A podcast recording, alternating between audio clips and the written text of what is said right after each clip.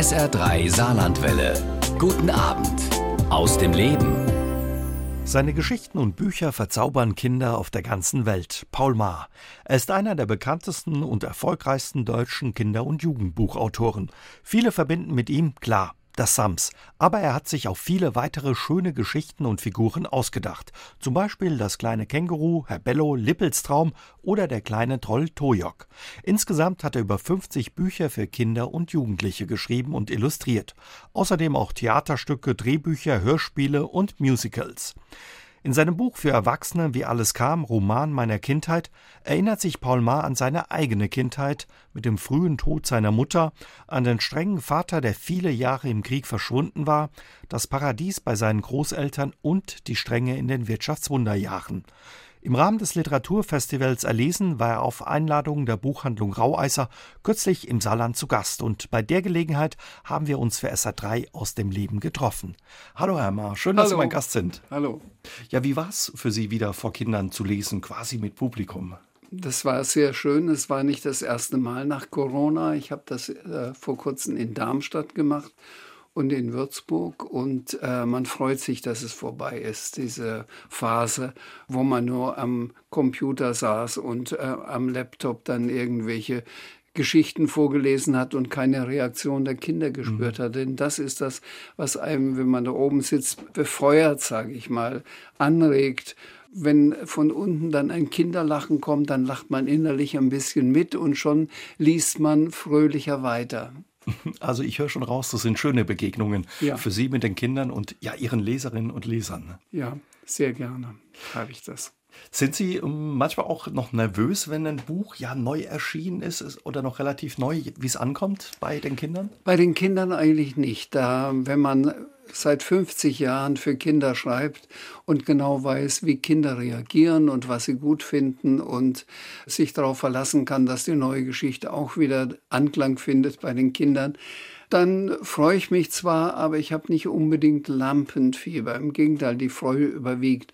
Jetzt habe ich ja ein Buch geschrieben für ein erwachsenes Publikum, dieses Wie alles kam. Und da muss ich sagen, da hatte ich bei der ersten Lesung enormes Lampenfieber, weil ich keinerlei Erfahrung hatte, wie reagieren Erwachsene und auch nicht, wie kommt mein Buch an.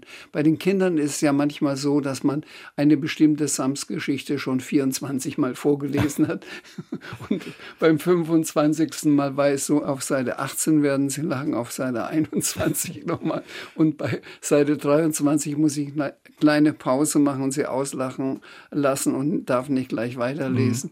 Das hat man bei diesem Buch, von dem ich jetzt gerade sprach, eben nicht. Da ja, schreiben Sie über Ihre Kindheit beziehungsweise machen eine Erinnerungsreise. Da wollen wir drüber auch noch ein bisschen später sprechen, über dieses Buch, das Sie auch für Erwachsene geschrieben haben. Erlauben Sie mir jetzt gerade noch mal die Frage, wie sind Kinder als Leser? Sind es sehr strenge Leser oder machen Sie es einem als Autor leicht? Ja und nein. Also auf der einen Seite sind es tatsächlich strenge Leser, das heißt, ich merke es bei Lesungen, die finden ja oft in Bibliotheken statt und da stehen hinter den Kindern die Regale mit den Büchern, ja. Und ich habe schon erlebt, bei mir selber noch nicht und ich will nichts Schlechtes über junge Kollegen sagen.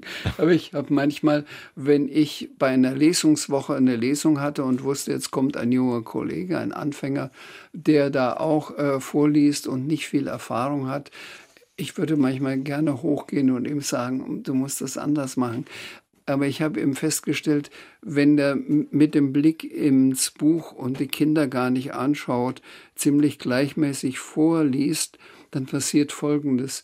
Die Kinder schalten ab, holen sich ein Buch über Saurier aus dem Regal und sagen ihrem Nachbarn, guck mal, das ist der gefährlichste, der, der, der, der Saurier, das ist der Tyrannosaurus. Siehst du seine Zähne und lassen den da oben weiterlesen. Also äh, wenn Sie gepackt sind von einer Geschichte, dann hören Sie zu und sind äh, ganz Ohr. Wenn die Geschichte langweilig ist, dann legen Sie sie zur Seite. Was macht für Sie ein gutes Kinderbuch aus, Herr Maar? Ein gutes Kinderbuch erkenne ich daran, dass es von den Kindern geliebt wird. Ganz einfach. ja, und oft ausgeliehen wird. Es gibt kein äh, Patentrezept. Ich kann nicht sagen, ein Buch muss spannend sein, ein Buch muss witzig sein. All das stimmt, ja. Wenn ich schreibe keine Krimis, aber äh, ich kann mir vorstellen, dass es wirklich sehr, sehr gute Kinderkrimis gibt, die die Kinder spannend finden. Bei mir ist es, geht es eher so in Richtung Humor und Witz und äh, Wortspielereien. Da erreiche ich die Kinder und da meine ich, das ist dann auch ein gutes Kinderbuch. Es ist so schwer, eine Definition zu finden. Es, ein gutes Kinderbuch holt die Kinder da ab, wo sie sind und kann ihnen im Grunde genommen alles erzählen, auch die schwierigsten Themen. Äh, Scheidung der Eltern gibt es auch bei mir Bücher, äh, Flucht und äh, Geflüchtete, also zum Beispiel in meinem Buch Neben mir ist noch Platz. Das ist natürlich ein ernsteres Thema als zum Beispiel so eine lustige Sams-Geschichte. Mhm. Aber ich finde, das hat alles seine Berechtigung und man kann eigentlich nicht sagen, ein gutes Kinderbuch muss diese Richtung einnehmen oder eine andere. Worauf kam es Ihnen immer an mit Ihren Büchern? Bei meinen Büchern kam es mir darauf an, also im Grunde genommen, jetzt erzähle ich mal ein bisschen was aus dem Nähkästchen.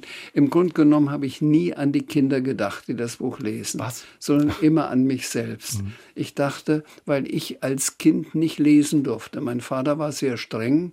Äh, lesen hielt er für Zeitverschwendung und wenn er mich mit einem Buch entdeckt hätte, hätte er bestimmt gesagt, du hast wohl nichts zu tun, geh mal in den Hof und kehr mal das Laub weg. Und ich habe gewissermaßen mir die Kinderbücher geschrieben, die ich als Kind gerne gelesen hätte. Also sind ja selbst ein bisschen Kind da über all die Jahre, Jahrzehnte auch geblieben? Ja, durchaus. 1973 ist das Sams entstanden, Herr Ma. Ja. Wie ist es entstanden? Wissen Sie das noch? Haben Sie noch Erinnerungen, wie Ihnen die Idee gekommen ist? Ich muss dazu sagen, dass Sams ist in den, zumindest in den ersten Sams-Büchern nicht meine Hauptperson. Ich wollte eigentlich von seinem Menschen, den er Papa nennt, von Herrn Taschenbier erzählen, weil ich selber besonders in meiner Jugend so ein schüchterner Herr Taschenbier war und mir eigentlich gewünscht hätte, dass auch mal so ein frecher Sams zu mir kommt und mich dazu bringt, ein bisschen freier und lockerer zu sein. Ich kann erzählen, wie ich auf die Sams-Figur kam. Ich habe mein erstes Kindertheaterstück überhaupt, hieß Der König in der Kiste und dort spielt eine Puppenspielergruppe eine große Rolle. Die kommen mit dem Wagen gefahren und machen dann den Wagen auf äh, vorne und dann äh, findet ein Puppenspiel statt. Und ich hatte mir ein Puppenspiel ausgedacht von einem Sams, was am Samstag kommt. Und das war aber so eine Klappmaulfigur mit einem riesigen Maul. Und die Kurzgeschichte, die die gespielt haben, war, dass diese Sams alles auffrisst, was ihm unter, die, unter das Maul kommt. Ja. Macht es ja heute auch noch, ne? Es ist ja. alles, auch das ja, Sams. Ja, aber ja. da hat es Kühe und Menschen und oh alles gefressen, ja. Es war so ein kleines Monster. Und dann sagte der Regisseur, das sei zwar eine ganz hübsche Geschichte, aber die passt nicht in den Zusammenhang. Ich soll bitteschön, wenn die ein, äh, ein Stück aufführen, ich muss vielleicht den Hintergrund ganz kurz mhm. andeuten. Also diese Schauspieler möchten in ein Schloss eingeladen werden und spielen jetzt dem Haushofmeister, der da zufällig vorbeikommt, ein Stück vor, mit der Erwartung, dass er das gut findet und sie einlädt. Und da sagte der Regisseur, es wäre doch viel besser, wenn das Stück, das Sie vorspielen, irgendwie mit Schloss oder Haushofmeister zu tun hat. Dann habe ich das Sams in die Schublade gelegt und jetzt äh, spielen sie das Lied vom äh, Haushofmeister, der also so toll ist und alles mhm. arrangiert und macht. Und der ist so erfreut, er sagt, das müsste sofort im Schloss vorspielen, weil er so eitel ist. Und dann lag das Sams, also die, die Figur beziehungsweise der Text, der zwei, zwei, drei Jahre in der Schublade. Irgendwann habe ich sie mal aufgezogen, sagte, eigentlich schade, schon dieses Wortspiel, dass am Samstag ein Sams kommt könnte man das nicht ausbauen. Und dann fing es an, ja, dann musste am Sonntag die Sonne scheinen, am Montag kommt der Mond zu Besuch und so weiter. Die Kinder kennen das, am Donnerstag donnert es, am Freitag hat man frei und dann kommt automatisch am Samstag das Sams. Dann hatte ich schon die Figur. Ich habe dann versucht, ihr ein Äußeres zu geben, weil ich ja meine Figuren selbst illustriere, also meine Bücher illustriere, meine Figuren zeichne meine Kinder haben mir immer über die Schulter geschaut, als ich da gezeichnet habe. Die kannten die Geschichte. Ich habe sie ihnen erzählt und schüttelten immer den Kopf. Nein, das sieht so sehr aus wie ein Alien. Das ist doch, nein, das ist ein Männchen. Das muss doch äh, kindlicher sein und so weiter. Dann hatte ich so ein dickes Kind gemacht und mit einer runden Nase. Und dann meinten sie, ja, das, so könnte ein Sams aussehen. Dann sagte ich, nee, so kann es eigentlich nicht aussehen. Man muss dem Sams aussehen, dass es aus einer Fantasiewelt, aus mhm. einer anderen Welt kommt. Es kann nicht ein Kind im T-Shirt sein. Und dann kam ich auf die Idee und habe die runde Nase äh, zu einem Kreis gemacht und zwei Punkte rein und dann war so eine Art Steckdose oder Rüsselnase. Und dann dachte ich, das ist es, so könnte das Sams sein. Und dazu, zum Sams, gehört auch eben der Taucheranzug und die blauen Punkte. Wie, wie kam es dazu? Die blauen Punkte, also Taucheranzug kam dazu, indem ich, äh, damals habe ich noch, es gab in der Zeitschrift Stern das Sternchen, was es lange nicht mehr gibt. Und da musste ich jede Woche immer eine Zeichnung machen. Also es gab da ein kleines Känguru, was jede Woche erschien. Äh, deswegen lag da so ein Stern als Belegexemplar und auf der Rückseite war ein Taucher im Taucheranzug. Mhm. Und ich dachte, das ist eigentlich ideal. Der Sams kommt aus einer anderen Welt. Am Anfang hatte ich sogar die Idee, ob ich ihm vielleicht ein Fell geben könnte. Dann hätte es aber zu sehr wie ein Tier ausgesehen. Und dann dachte ich, das ist das Richtige. Ein Taucheranzug kann man anhaben, aber man hat ihn nie in der Stadt an, sondern nur im, im Freibad oder im Meer. Also hat es so diese Zwiespältigkeit. Einerseits gibt es das, aber andererseits ist es etwas merkwürdig, dass es das immer trägt. Und die blauen Punkte, die Geschichte habe ich schon erzählt und jedes Mal wird sie mir nicht geglaubt, aber sie stimmt tatsächlich. Verraten Sie sie uns auch. Ja. Wenn ich eine Figur entwickle, dann male ich sie für mich in Farbe. Und dann hatte ich das Sams gemalt, das Gesicht rosa. Taucheranzug hatte ich schon schön blau gemalt. Dann klingelte das Telefon. Ich legte den Pinsel mit der blauen Farbe daneben, ging ans Telefon. Es war ein Buchhändler, der wollte unbedingt eine Lesung haben. Ich sagte, ich kann Ihnen jetzt keine Lesung anbieten, vielleicht in einem Vierteljahr. Ich schreibe gerade ein neues Buch und wenn ich da rausgerissen werde aus dem Arbeitsprozess, dann äh, komme ich zurück aus ihrer Buchhandlung und weiß nicht mehr, wie ich weiterschreiben soll. Aber äh, wir haben ein Jubiläum, 25 Jahre unsere Buchhandlung und Sie müssen unbedingt, es dauerte ewig, bis ich ihm äh, klar machen konnte, dass ich wirklich nicht kommen kann. Mhm. Dann setzte ich mich wieder an den Schreibtisch, sah mein Bild und guckte das Sams an und dachte, ach, wenn es so ähnlich vielleicht wie Pippi Langstrumpf so lustige Sommersprossen im Gesicht hat, das wäre doch hübsch. Also dann sieht es vielleicht noch ein bisschen frecher aus oder sonnenverbrannter. Dann tauchte ich also meinen Pinsel in das Wasser, Aquarellfarbe, und fing an und tupfte braune, mhm. also ockerfarbene, so zwischen braun und gelb, ockerfarbene Sommersprossen, dachte ich. Aber ich hatte ja vergessen, den Pinsel auszuwaschen, weil ich so plötzlich ans Telefon kam. Am Anfang kam noch das Ocker durch und dann immer mehr das Blau. Jedenfalls, es war so eine Mischung aus grünen und blauen Punkten. Und äh, wenn ich einen Fehler mache beim Malen, dann habe ich immer ein Wollläppchen daneben liegen und wenn man das dann, äh, wenn die Farbe noch nass ist, drauf tippt, ja, dann saugt es die Farbe aus und man hat wieder das weiße Blatt, mhm. den ursprünglichen Zustand. Und ich war schon drauf und dran, die blaue Farbe wegzutippen. Dann dachte ich, ich bin doch der Erschöpfer des Sams. Ich kann doch alles behaupten. Es ist vielleicht viel origineller. Samse haben blaue Punkte. Gut, dann habe ich die braunen weggemacht und habe auf der anderen Seite auch blaue hingemacht.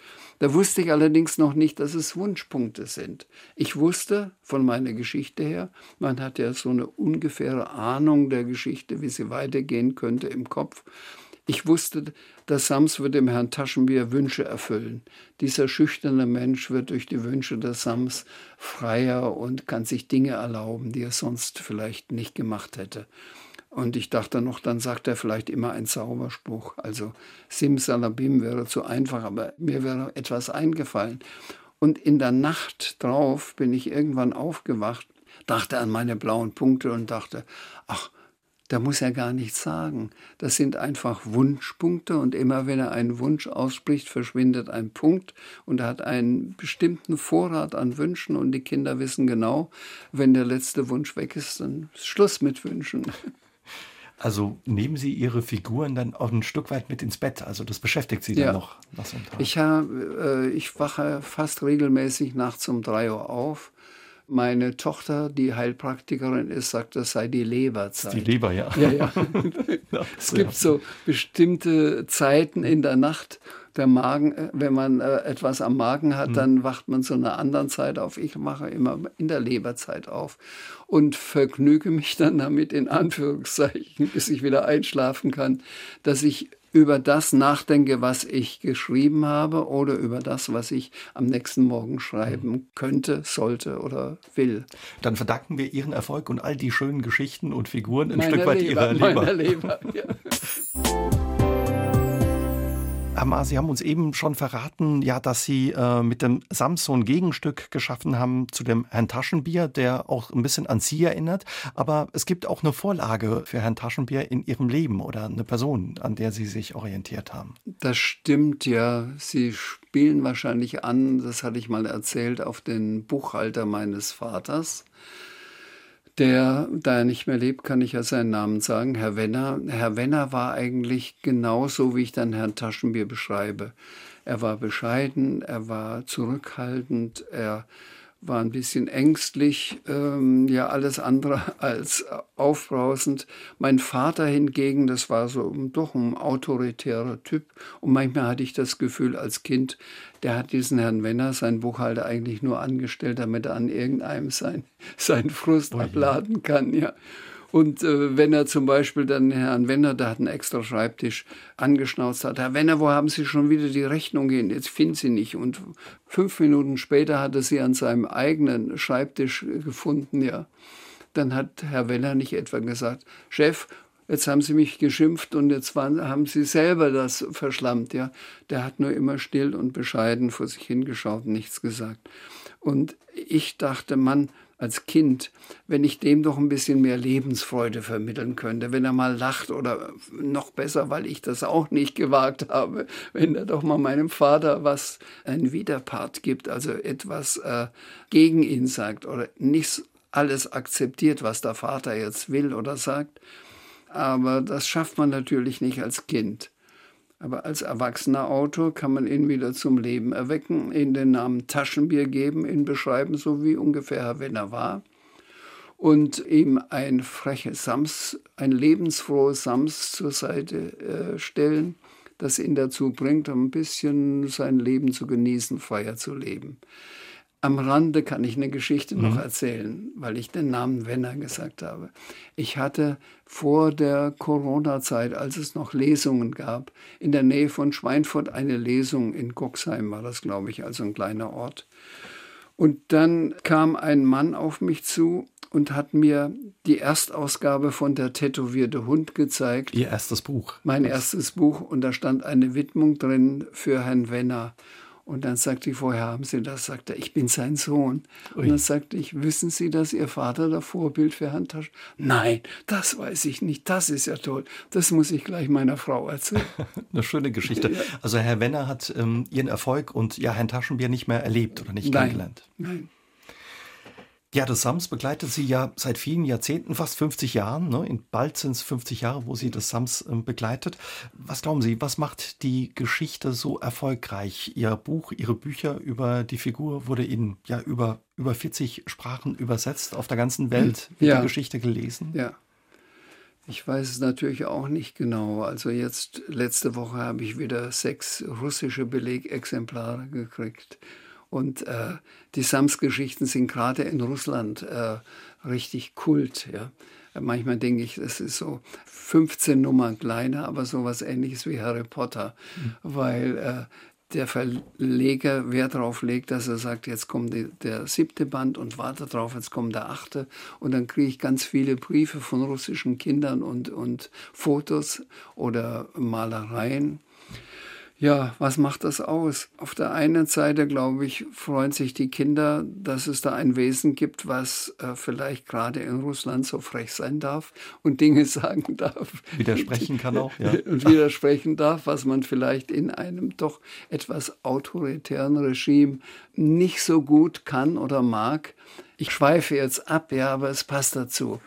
als ich meine russische Übersetzerin kennengelernt habe, die hat den dritten, vierten, fünften Band übersetzt, den ersten und zweiten gab es schon.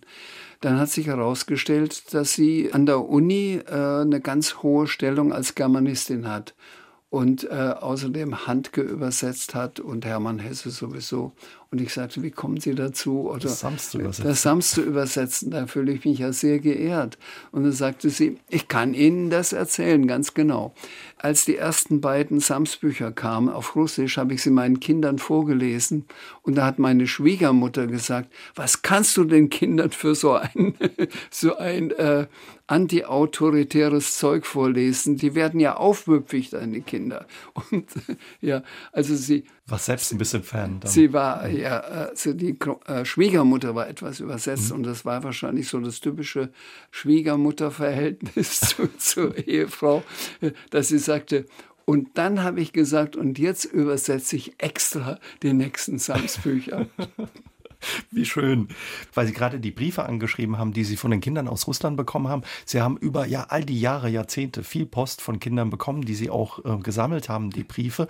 Hat sich da was verändert, wie die Kinder schreiben, die Geschichten, die sie schreiben? Oder ja, was schreiben die Ihnen? Ähm, es hat sich ein bisschen geändert. Also auf jeden Fall sind die Wünsche ein bisschen anders geworden, ja. Die sind eben aktuell früher, jetzt fällt mir leider kein Fußballername von früher ein. Früher, Franz äh, Beckenbauer oder so, ne? Nehmen wir den Beckenbauer, der war da zwar nicht dabei, sondern da. War später dann. Ja. Rummenigge. Ich, äh, wenn der Sams zu mir kommt, dann wünsche ich, dass ich mal den Beckenbauer kennenlernen darf. Mhm. Jetzt ist er der Thomas Müller, ja. Okay. Dann, ja, da, das hat sich geändert. Im Ton eigentlich wenig. Äh, in letzter Zeit kriege ich mir mit, Kinderängste oder Kindernöte, die sie über die Schiene Sams mir schreiben. Sie schreiben auch immer mal Hallo, liebe Sams, ja, so als würden sie Hallo, liebe Sams. Nachts, wenn ich im Bett liege, denke ich, vielleicht kommst du mal zu mir und sagst, Elvira, du hast einen Wunsch frei. Und dann sage ich, ich wünsche, hallo Sams, ich wünsche, dass der Papa von dieser doofen Frau weggeht und bitte wieder in unsere Familie kommt. Und das schreibt sie natürlich angeblich an der Sams, mhm. aber möchte von mir getröstet werden. Sie antworten auch allen Kindern. Ich beantworte alle Briefe und zwar nicht vorgedruckt oder nicht mal äh, am Computer, sondern tatsächlich alles handschriftlich. Aber ist für Sie auch eine, ja, eine große Verantwortung und Herausforderung, so einem Kind zu antworten. Was ja. antwortet man ja so einem Kind? Was antwortet man dann? Also auf keinen Fall sage ich, äh, lüge ich das Kind an, dass ich sage, ach, es wird schon wieder werden, warte mal ab, vielleicht kommt der Papa wieder. Es ist ganz schwierig, ich gebe es zu. Ich ziehe mich dann zurück auf, auf eigene Erfahrung, indem ich dem Kind sage, also du hast es jetzt ganz schwer, ich weiß das, ich kann das sehr nachempfinden. Ich hatte auch als Kind eine ganz schwierige Zeit und dann habe ich gemerkt, irgendwie ganz tief in mir drin ist so ein fester Kern und der kann nicht kaputt gehen. Und wenn du in dich hineinhörst, ich bin ganz überzeugt, hineinspürst, du hast auch den und an den musst du glauben. Und weißt du, im Moment ist es ganz schlimm für dich, aber warte mal zwei, drei Jahre ab und dann guckst du schon ganz anders darauf. Schau mal, mir ging es schlecht als Kind und jetzt bin ich Schriftsteller geworden und du wirst bestimmt auch mal was ganz Tolles. Ja. Gibt es da auch noch mal eine Antwort, dass Sie sagen, danke, lieber Paul Maar oder liebe Sams, das hat mir geholfen? Ab und zu, ja. Ja, es kommt dann so, dass dann zwei, drei, vier, fünf Briefe kommen und irgendwann sage ich, äh, liebe Elvira oder liebe Annelie oder wie auch immer. Ich finde es schön, dass du mir so oft schreibst, aber du musst verstehen, wir können jetzt keine Brieffreundschaft äh, anfangen, denn ich kriege auch noch Briefe von mindestens 20, 30 und wenn ich die Jahre zurückgehe, von 1000 Kindern. Und wenn ich mit denen allen eine Freundschaft anfange und wir uns regelmäßig schreiben, dann tut es mir leid, dann kann ich dir leider kein neues Samsbuch versprechen. Das ist ein gutes Argument ja. wahrscheinlich.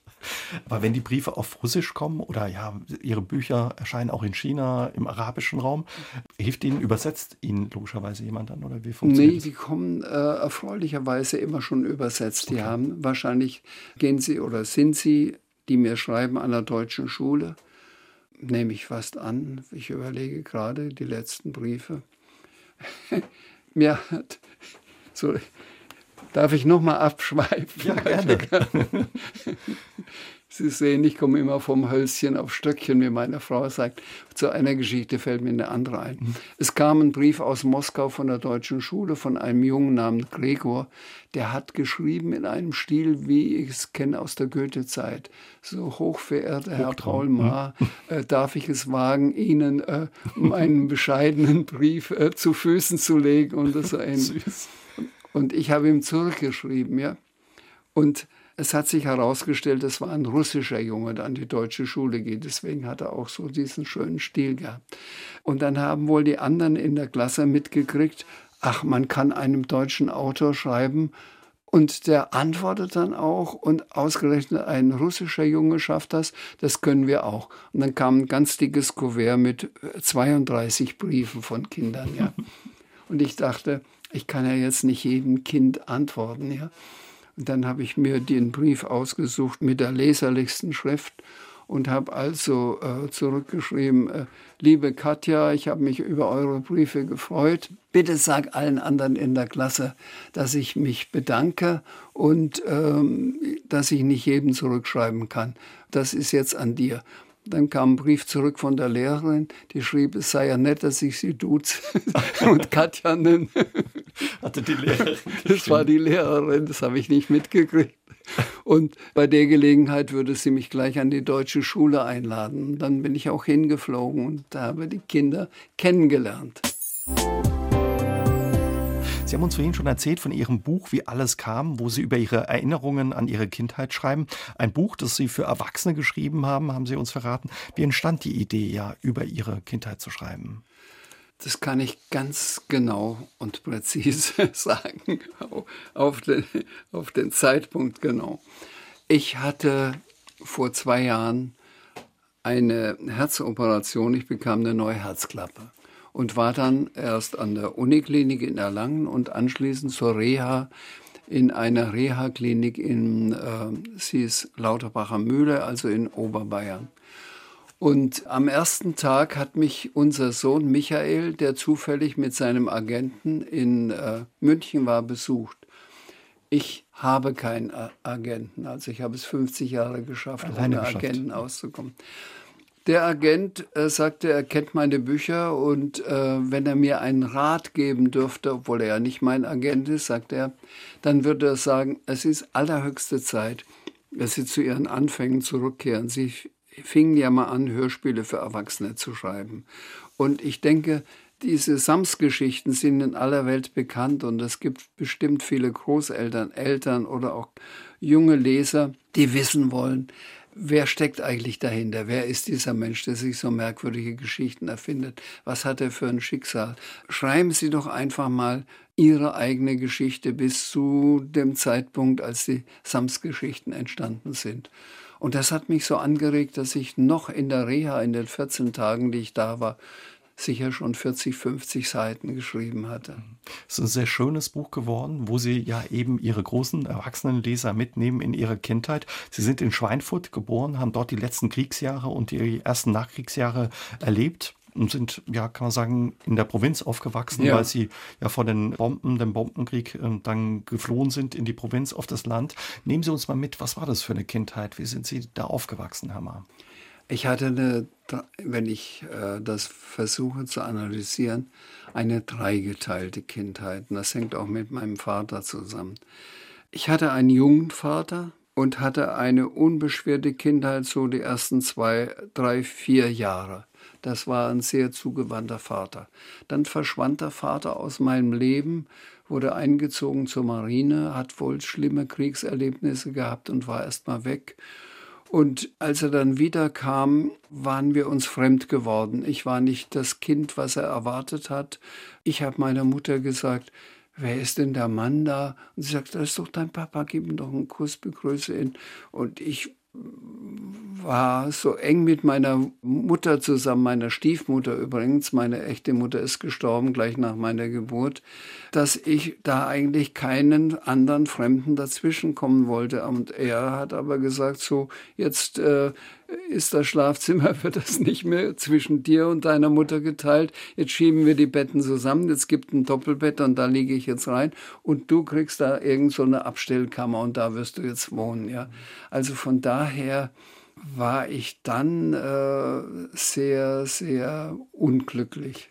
Sie haben auch mal gesagt, dass es ja für Sie auch keine leichte Kindheit dann eben war, als der Vater wieder da war, weil er mit dieser Entfremdung, die Sie ihm entgegengebracht haben, auch nicht umgehen konnte und dann teilweise ja. auch ja mit Schlägen darauf reagiert hat. So war es, ja. Und äh, was auch meine frühe Kindheit dann, als mein Vater weg war, nicht gerade leicht gemacht hat. Sie sagten es ja, ich bin groß geworden in Schweinfurt. Schweinfurt ist eine Industriestadt. Es gibt allein drei große Kugellagerfabriken, die alle kriegswichtige Güter hergestellt haben damals, während des Zweiten Weltkriegs.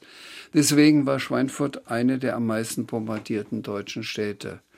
Meine Kindheit sah so aus, ich lag angezogen im Kinderbett, nur die Schuhe standen daneben. Und fast jede dritte Nacht heulten dann die Sirenen. Meine neue Mutter, meine Stiefmutter stürzte ins Zimmer. Paul, schnell aufstehen, anziehen, Schuhe anziehen, war schon wieder im Nebenzimmer und musste meine äh, Großmutter, die Mutter meines Vaters, dazu bringen, aus dem Bett zu kommen und mitzugehen in den Luftschutzkeller. Das war der sogenannte Brauhauskeller. Also es gab da ein, eine Brauerei, Brauhaus Schweinfurt, und die hatten einen gewölbten Keller, einen sehr starken. Und da hat immer so jeder aus der Nachbarschaft Zuflucht gefunden. Und es war furchtbar schwierig, diese störrische Großmutter, sie war wohl vielleicht schon im Nachhinein betrachtet ein bisschen dement, die dazu zu bringen, komm, wir müssen gehen, bitte Oma. Und wir haben zu zweit an ihr gezerrt. Ich an der einen Seite so ein kleines Köfferchen in der Hand. Das hat mir meine Schwester erst vor kurzem wieder gegeben, weil sie es im Nachlass meiner Mutter gefunden hat. Da waren unsere Pässe drin und äh, alle wichtigen Dokumente, falls unser Haus auch den Bomben zum Opfer fällt.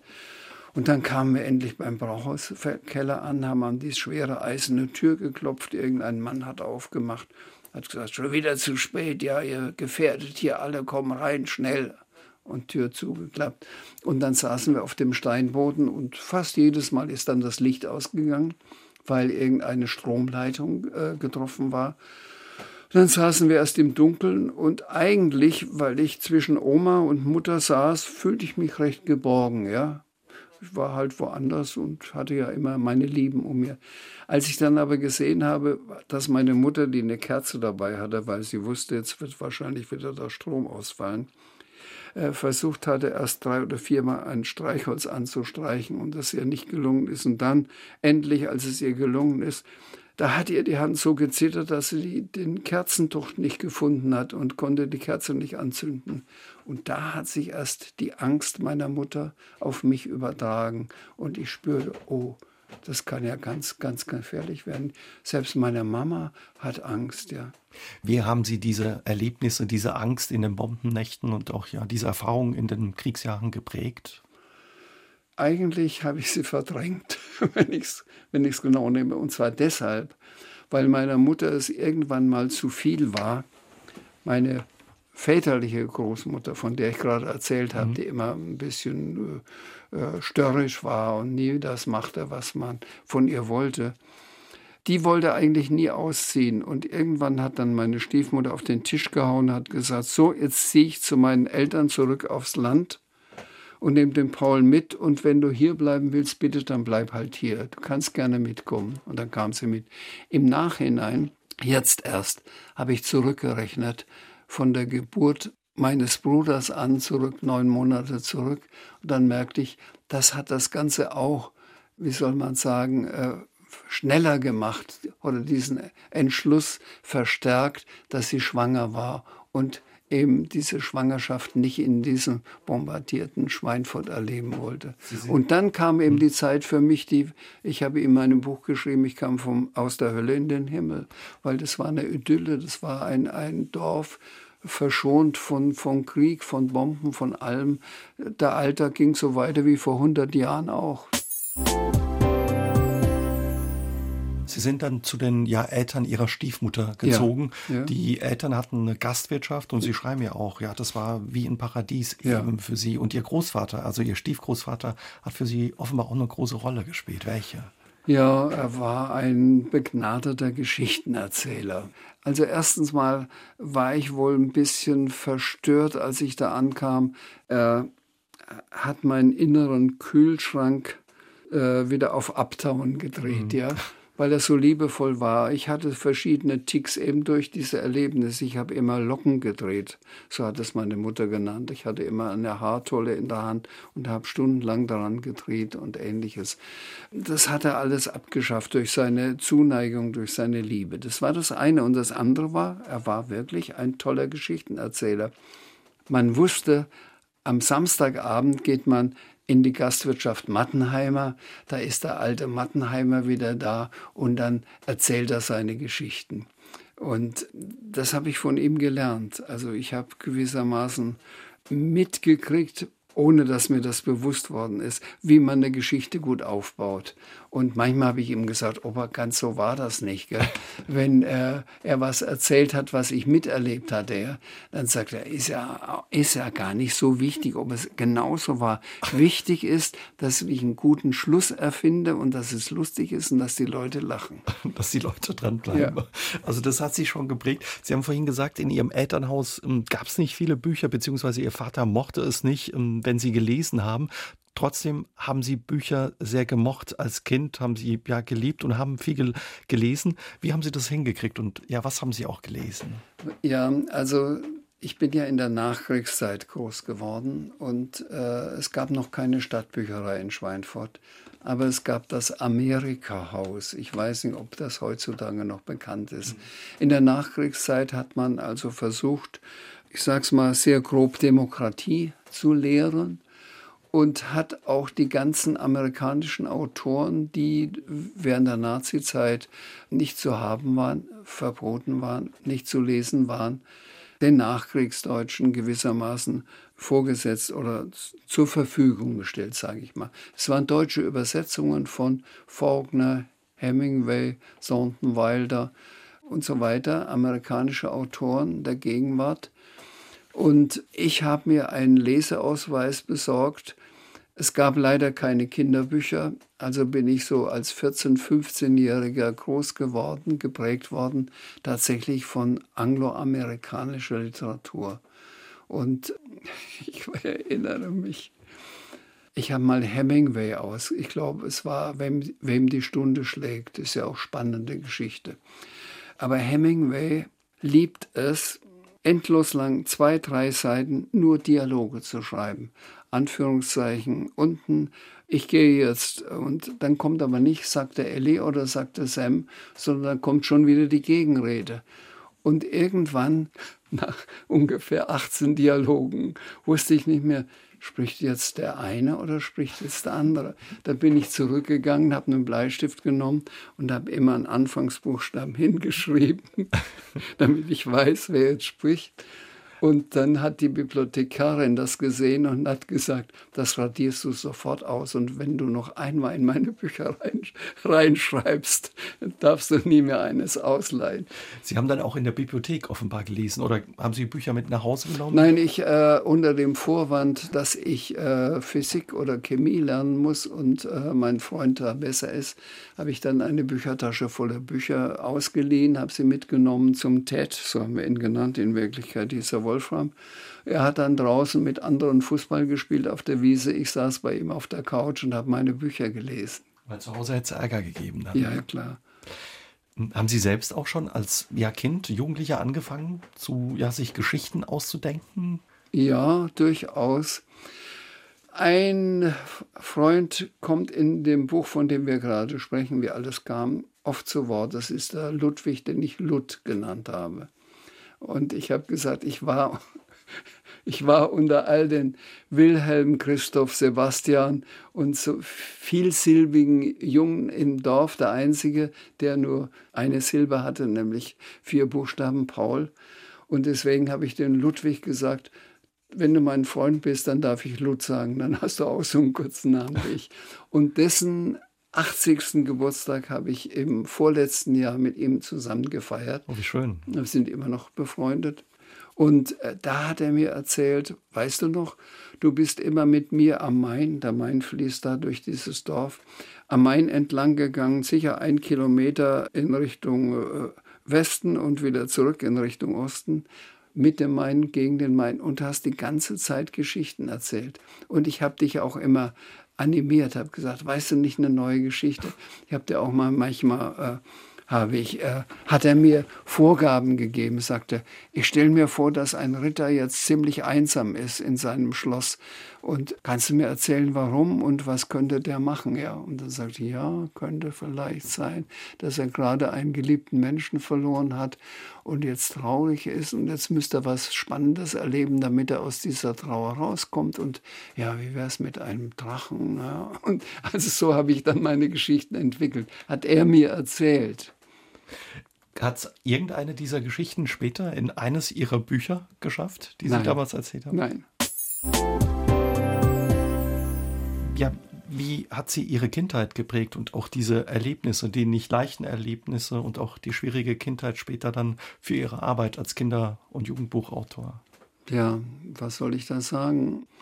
Ich glaube, jeder, der für Kinder schreibt, hat eine tiefe Wurzel in die eigene Kindheit und versetzt sich wieder in diese Kindheit, wenn er schreibt und schöpft daraus. Und ich erkenne mich in vielen Figuren wieder. Manchmal erkenne ich auch meinen Vater in verschiedenen Figuren, selbst in Frauenfiguren. Also vor kurzem fiel mir auf, da gibt es der Tag, an dem Tante Marga verschwand. Und da ist ein Junge, der darf nicht lesen und soll lieber Staubsaugen.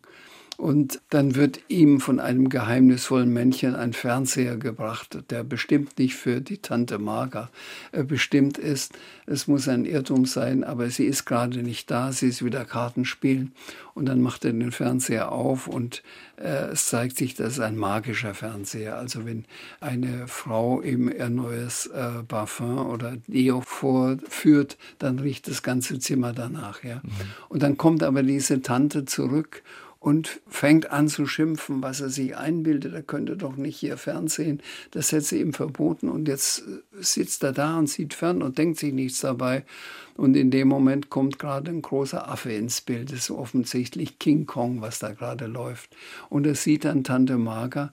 Und Tante Marga denkt nicht dran, den Fernseher auszuschalten. Das heißt, sie will den Fernseher ausschalten, schaltet aber aus Versehen ins andere Programm. Jedenfalls angelt dann der Affe aus dem Fernseher raus und schnappt sich Tante Marge und verschwindet mit ihr im Urwald.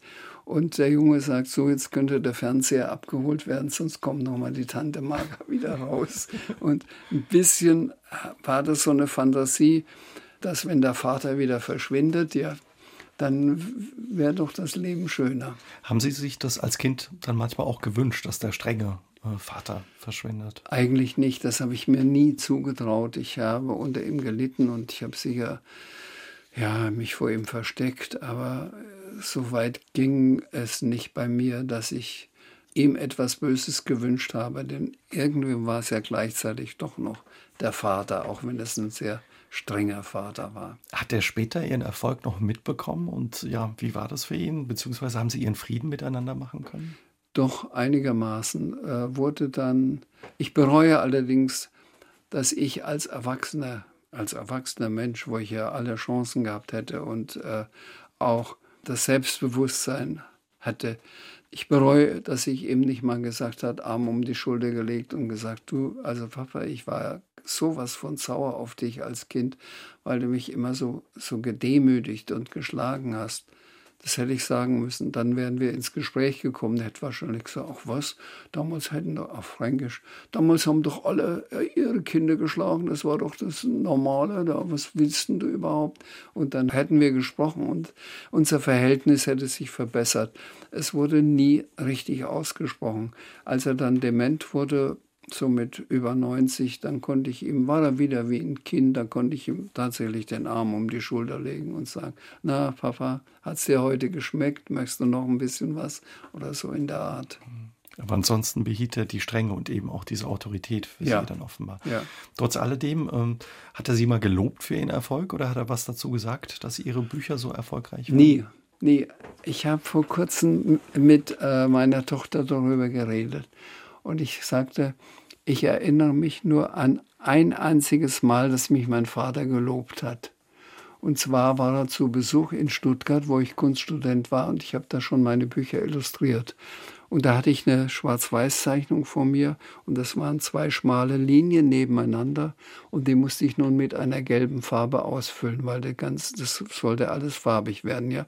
Und ich fing an mit, mit Gelb und er schaute dazu mir über die Schulter und sagte, das machst du gut, kein einziges Mal über den Rand gefahren, nicht schlecht. Er war Malermeister, Ihr Vater. Ja, ja. Wie war das für Sie, als er Sie dann wirklich mal gelobt hat? Ich habe das, wenn Sie, äh, wenn ich es Ihnen jetzt erzähle, ist es ja ein Zeichen dafür, obwohl es 40 Jahre her ist, dass ich mich immer noch daran erinnere. Wenn Sie Ihre Bücher schreiben, wie entstehen die? Haben Sie da so ja, Rituale, einen richtigen Tagesablauf oder Nee, damit kann ich leider nicht dienen, weil es so verschieden ist. Manchmal fange ich sogar an und schreibe erstmal mit einem spitzen Filzstift einen ganzen Block voll und setze mich dann erst an den Computer und tippe das Ganze ab. Manchmal setze ich mich morgens nach dem Frühstück um neun an den Computer und schreibe. Manchmal fällt mir gar nichts ein. Manchmal habe ich nachts eine gute Idee. Ich sprach schon davon, dass sich meine Leber gegen drei Uhr meldet. Und das nütze ich dann aus. Ich habe neben dem Bett weiße Blätter liegen und eine Unterlage und Stifte, dass ich da schreiben kann. Und manchmal wundere ich mich am nächsten Morgen, weil ich das schon wieder vergessen habe, was mir nachts Tolles eingefallen ist.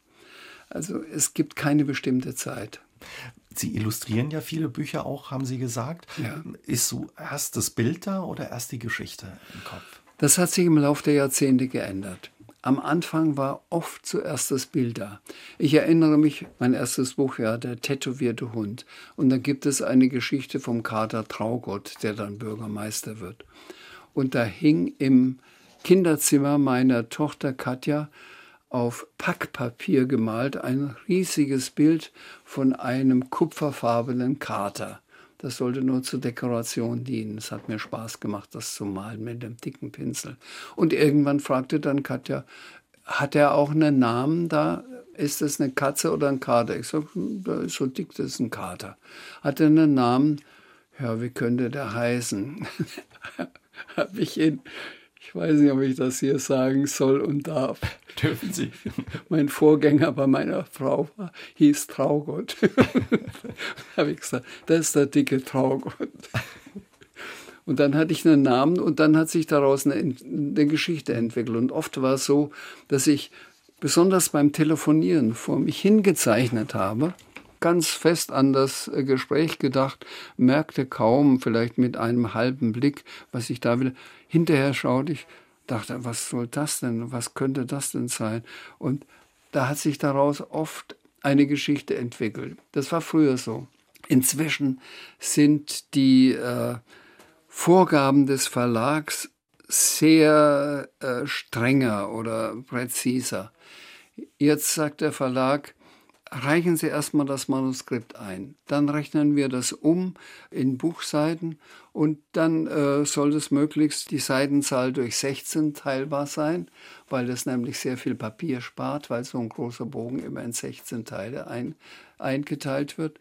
Und dann sagen wir Ihnen, wenn wir das Manuskript haben, dass Sie die Möglichkeit haben, entweder 20 ganzseitige Illustrationen zu machen, 40 halbseitige oder Sie können streuen und vielleicht auch einige kleine Vignetten dazwischen machen. Aber hemmt es nicht auch ein Stück?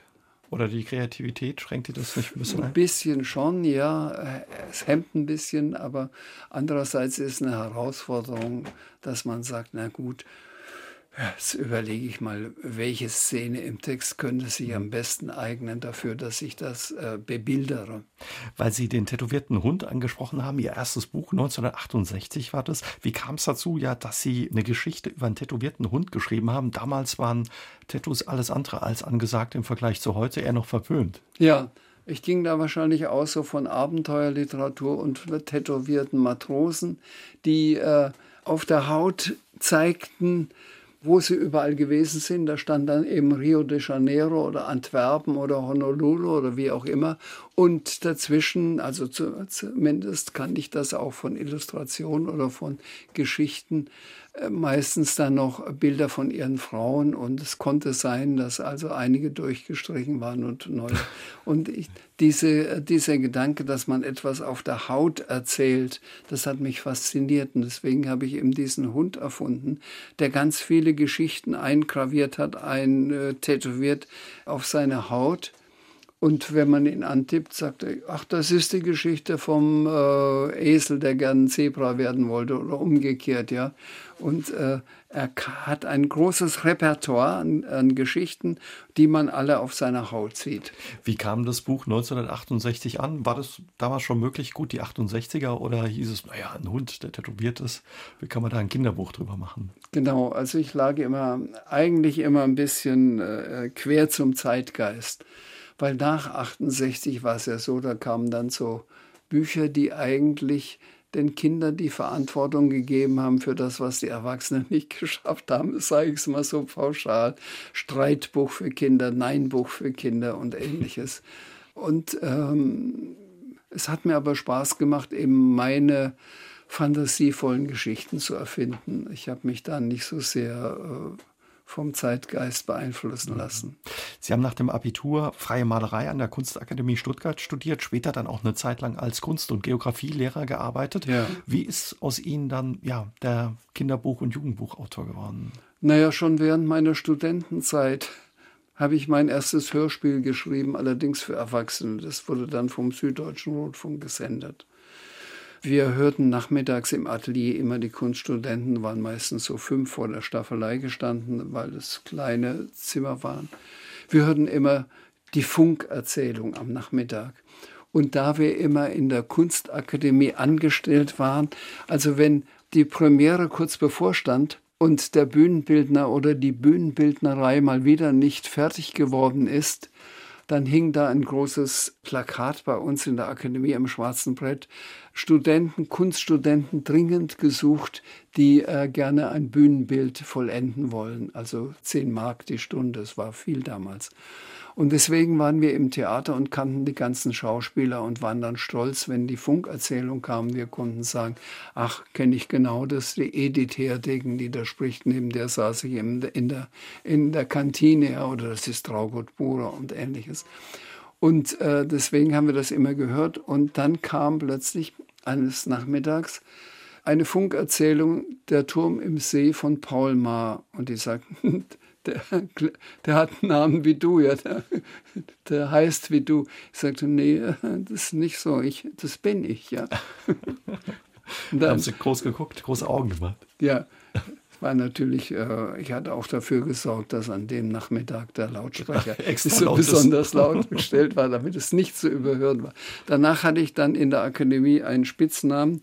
Ich hieß einfach immer der Dichter wenn ich dann in die Mensa kam, ach, der Dichter hat sich auch zu uns gesetzt und ähnliches. Und was hat Sie aber bewogen zu sagen, also ich will da einen Job draus machen und gebe den, ja, häng den Job als Lehrer an den Nagel? Ich hatte, ich sage ich mal ganz pragmatisch, ich konnte es mir leisten.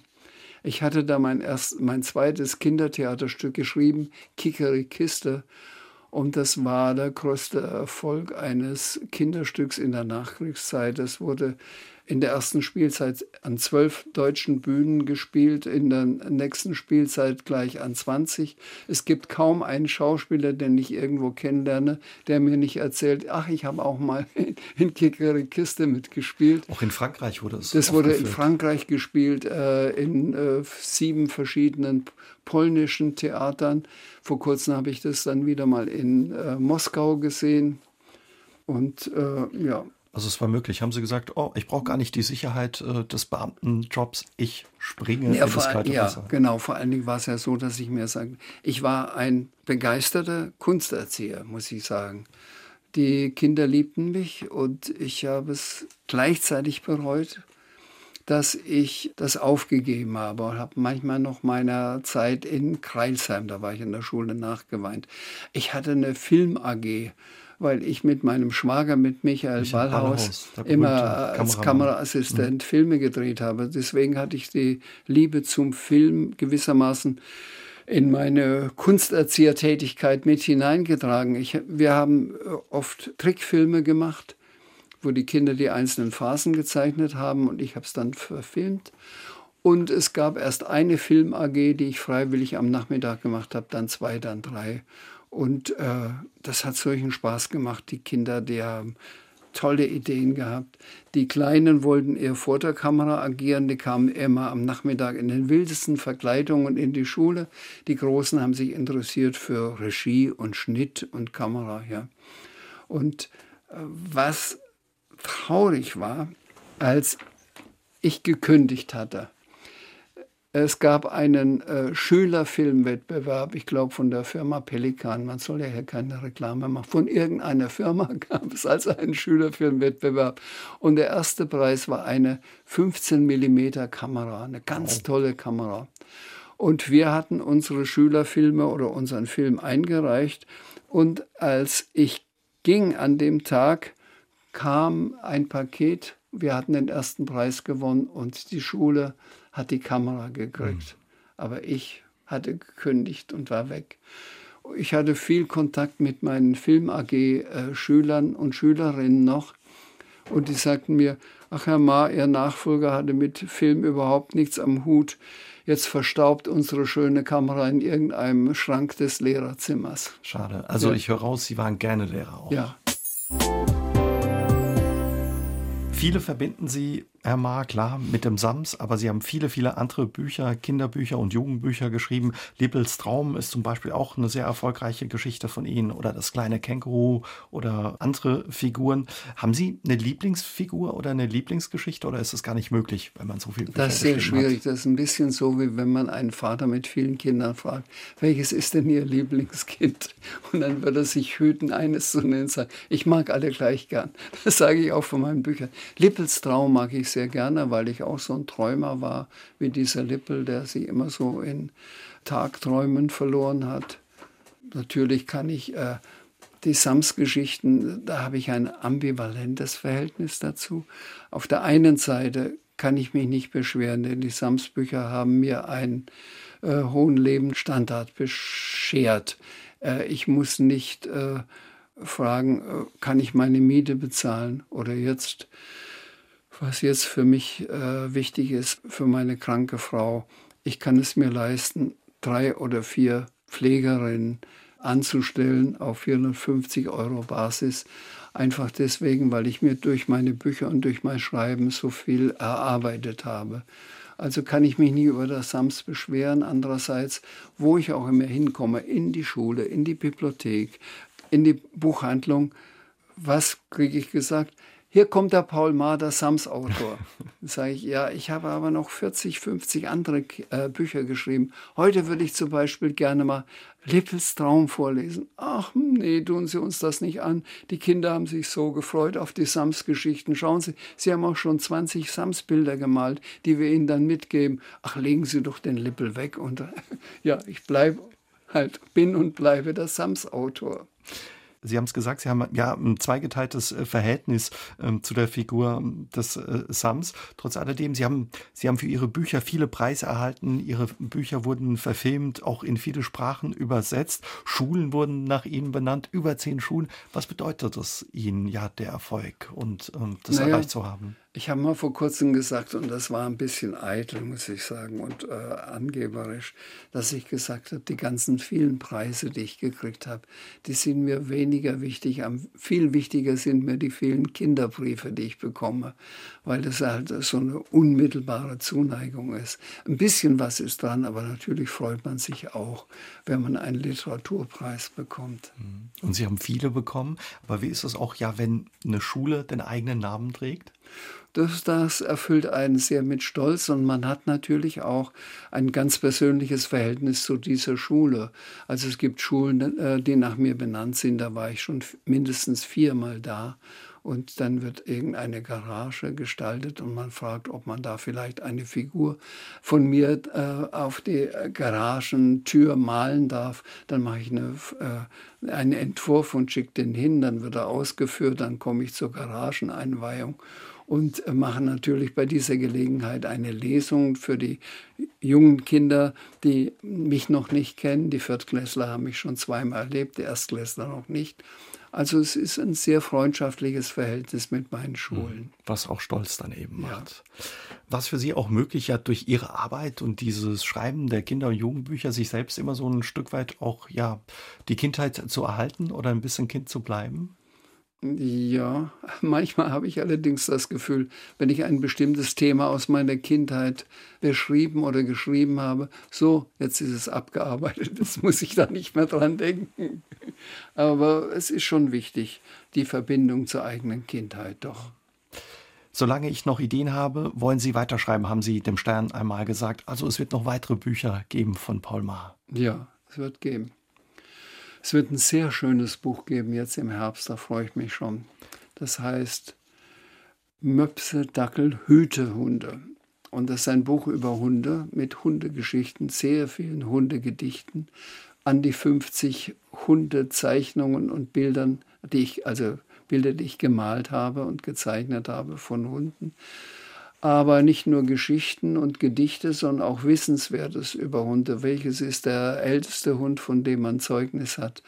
Dann äh, zum Beispiel Sprichwörter mit Hunden oder der Hund im Aberglauben. Das glaubt man nicht. Zehn Seiten im Wörterbuch des deutschen Aberglaubens nur über Hunde. Also es ist ein Buch, da freuen wir uns drauf. Wird es auch noch ein neues Sams-Buch geben? Nein, ich denke nicht. Sie haben das schon ein paar Mal gesagt. Jetzt ist eigentlich Schluss und dann gab es doch noch mal eins, aber jetzt ist endgültig Schluss. Ja, ich hatte auch nach dem neunten Samsbuch wirklich das Gefühl, so jetzt ist Schluss. Und ich kann erzählen, wieso es zu einem zehnten kam, nämlich der Sams und der blaue Drache. Es gibt einen deutschen Meister im Kunstdrachenbau.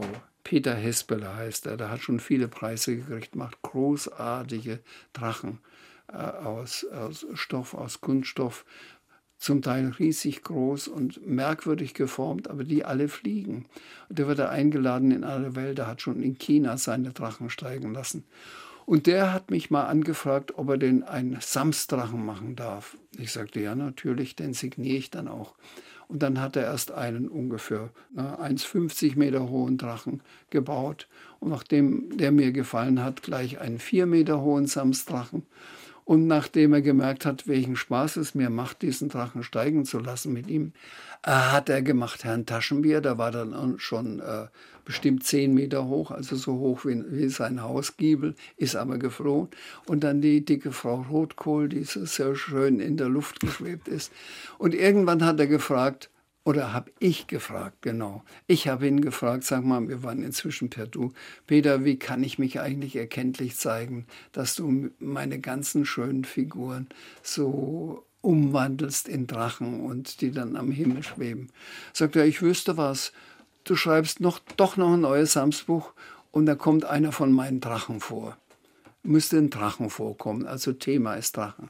Sag ich, gut, ich schreibe ein Drachenbuch, aber du wirst dich wundern, es ist vielleicht doch ein bisschen ein anderer Drachen.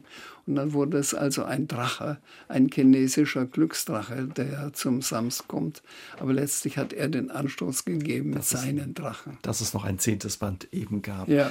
Wenn wir nochmal zurückkommen zu Ihrem Buch, was demnächst erscheint, ja. über die Hunde, da haben Sie gesagt, da sind auch Gedichte drin. Zum ja. Schluss haben Sie vielleicht ein kleines Gedicht für uns? Ja, wie gesagt, also der Titel heißt Möpse, Dackel, Hütehunde und Hütehunde meint man sind äh, Schäferhunde, die hüten. Ich habe es umgedeutet.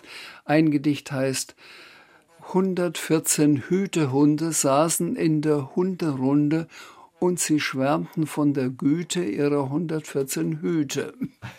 Paul Maar war heute Abend unser Gast bei SA3 aus dem Leben. Vielen Dank für das Gespräch, Herr Maar. Ich danke auch. Es war ein sehr nettes, äh, freundliches Gespräch, fand ich. Hat mir Spaß gemacht. Mir auch. Vielen Dank, dass Sie mein Gast waren. Dankeschön, Paul. Bitteschön. Aus dem Leben. Der SA3 Talk am Dienstagabend ab 20.04 Uhr. Gibt's auch zum Nachhören auf sr3.de, auf YouTube und in der ARD Audiothek.